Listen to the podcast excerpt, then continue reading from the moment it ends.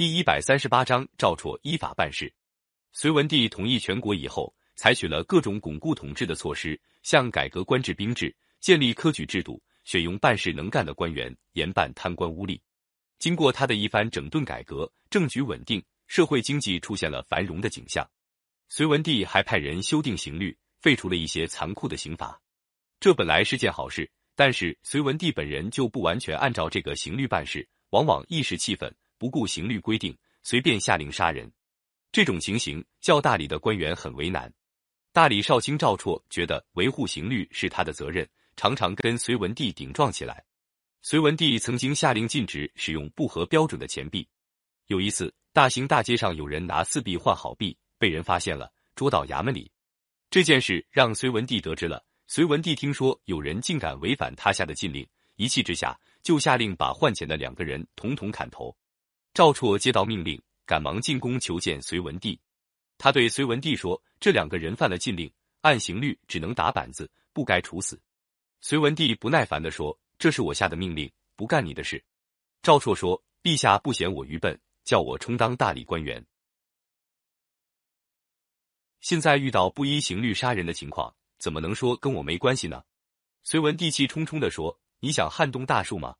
撼不动你就走开吧。”赵绰说：“我只是想劝说陛下改变主意，谈不上想撼动大树。”隋文帝又说：“你想触犯天子的威严吗？”赵绰不管隋文帝怎样威吓，还是坚持自己的意见。隋文帝怎样骂他赶他，他也不走。隋文帝没法，很不高兴的进内宫去了。后来由于别的官员也上奏章谏阻，隋文帝终于取消了杀人的命令。又有一次，官员心计被人告发搞不法的迷信活动。隋文帝又命令大理把辛纪处死。赵绰上朝对隋文帝说：“辛纪没有死罪，我不能接受这个命令。”隋文帝气得浑身发抖，说：“你想救辛纪，就没有你自己的命。”说着，喝令左右侍从把赵绰拉下殿去。赵绰面不改色，说：“陛下可以杀我，但是不该杀辛纪。”左右侍从真的把赵绰扭下朝堂，剥了他的官服，摘掉他的官帽，准备处斩。这时候。隋文帝也想到杀赵绰太没道理，就派人跟赵绰说：“你还有什么话说？”赵绰跪在地上，挺直了腰说：“臣一心执法，不怕一死。”隋文帝并不真想杀赵绰，磨蹭了一阵子，气也平了。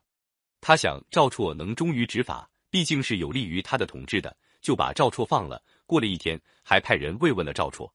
在大理官署里有一个官员名叫来况，听说隋文帝对赵绰不满意，想迎合隋文帝。就背着赵绰给隋文帝上了一道奏章，认为大理衙门执法太宽。隋文帝看了奏章，认为来况说的很中肯，就把他提升了官职。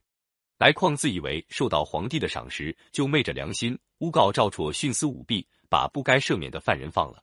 隋文帝虽然嫌赵绰办事不顺他的心，但是对来况的上告却有点怀疑。他派亲信官员去调查，根本没有这回事。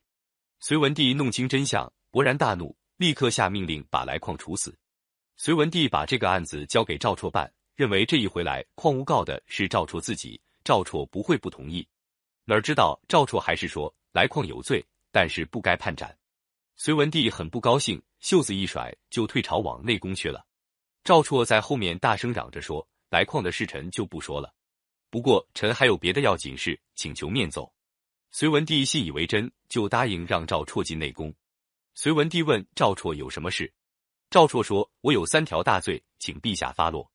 第一，臣身为大理少卿，没有把下面的官吏管好，使来况触犯刑律；第二，来况不该处死，臣不能据理力争；第三，臣请求进宫，本来没有什么事，只是因为心里着急，才欺骗了陛下。”隋文帝听到最后几句话，禁不住哑然失笑。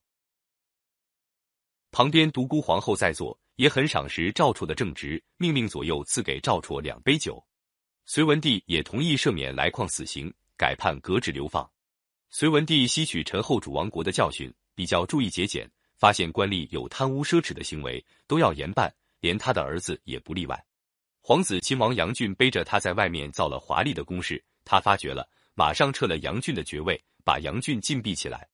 大臣们说，秦王没有什么大错误。不过是多花了点钱造点房子，应该宽容他。宰相杨素也认为对杨俊处理太重。隋文帝说：“我是一国之主，不单是几个孩子的父亲，只能依一个刑律办事。照你们这种说法，是不是还要为皇子另外制定一种刑律？大臣们才没话说。隋文帝又发现太子杨勇生活奢侈，讲究排场，很不高兴，十分严厉的教训杨勇说：“自古以来，凡是喜欢奢侈的帝王，命运没有能够长得了的。你是太子，要特别注意节俭了。”皇子晋王杨广比他两个兄弟狡猾，他摸到他父亲脾气，表面上装的特别朴素老实，骗得了隋文帝和独孤皇后的信任。再加上杨素帮他说话，结果隋文帝把杨勇废了，改立杨广为太子。直到他病重的时候，才发现杨广是个品质很坏的人。他想再召回杨勇，已经来不及。杨广害死了父亲，夺取皇位，这就是历史上出名的暴君隋炀帝。